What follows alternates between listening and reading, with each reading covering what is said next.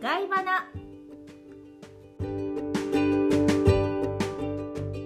どうもです。なおですこの番組はグローバルコミュニケーションコンサルタントのともさんと一緒に英語が苦手な方でも一歩踏み出してコミュニケーションの場を明るくするキラリと光るエッセンスをお届けしますエピソードの後半に覚えてほしい言葉をキラリフレーズとしてご紹介していますともさん、はい、なおさ今回16回目です。ん。はい、よろしくお願いします。お願いします。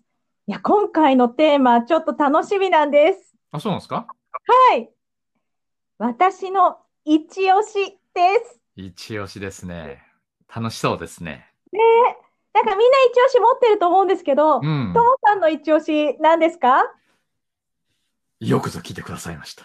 はい。私ね、スペイン旅行に行った時に食べたパエリアがすごく美味しかったんですが、はい。さらに、その料理教室も行って、パエリアの作り方を習ったんですよ。え、げ、現地でってことですか現地で、英語で習ったんですけど、これがね、こう、エビの頭潰してから、こう、イカちっちゃく切ってパチンってなるまで煮るとかね、もういろんな裏技があってね、もう本当に今作ったら美味しいですよ、私のパエリア。え、めっちゃ食べたいです。うんパエリアパンとかもあるんでね、もう材料持ってきますんで、呼んでください。え、ともさんも食べる方よりも、はい作。る方に目覚めてませんかそう言われてみれば。そうですね。自分が好きなものをこう作って食べさせたいっていう気持ちに目覚めてますね。うわー、すごいいいですね。嬉しい。え、そういう、なんか今みたいに、もう好きなものを誰かにっていうのを、こう伝えるためのフレーズって何かいいのあるんでしょうか英語で言うとですね、えっと、highly recommended。これもとても推奨するよっていう感じで、highly recommended。なんかあんまりいい感じじゃないですね、ナオさん。ないですね。推奨するとか言われても。あそうか。なかったな じゃあ、えっ、と、じゃあ、like 使ったらどうですか例えば、I like cooking. で、それよりももっと好きなんだ僕はって言った I love cooking.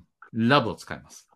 あ、いいですね。なんか気軽におすすめとか、私の一押しみたいなイメージがとてもとても、あの、近い感じがします。そうですね。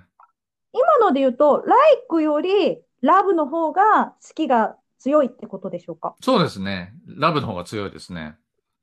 やはりそういう好きにもランクがあるんですね。ともさん、ともさん、それってそれって、なんでしょ久々の三段活用とかいけたりするんですかう。なおさん、必殺の三段活用来ましたね。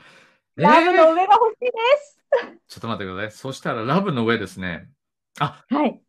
I'm crazy about cooking. crazy about. これはもう気が狂うほど好きっていうラブより上ですね。いや、もう最高ですね、その三段。えー、ともさん、今回のキラリはこの三段活用で決まりじゃないでしょう久か。しぶりに行きましょでは、ともさん、今回のキラリ三段活用はう。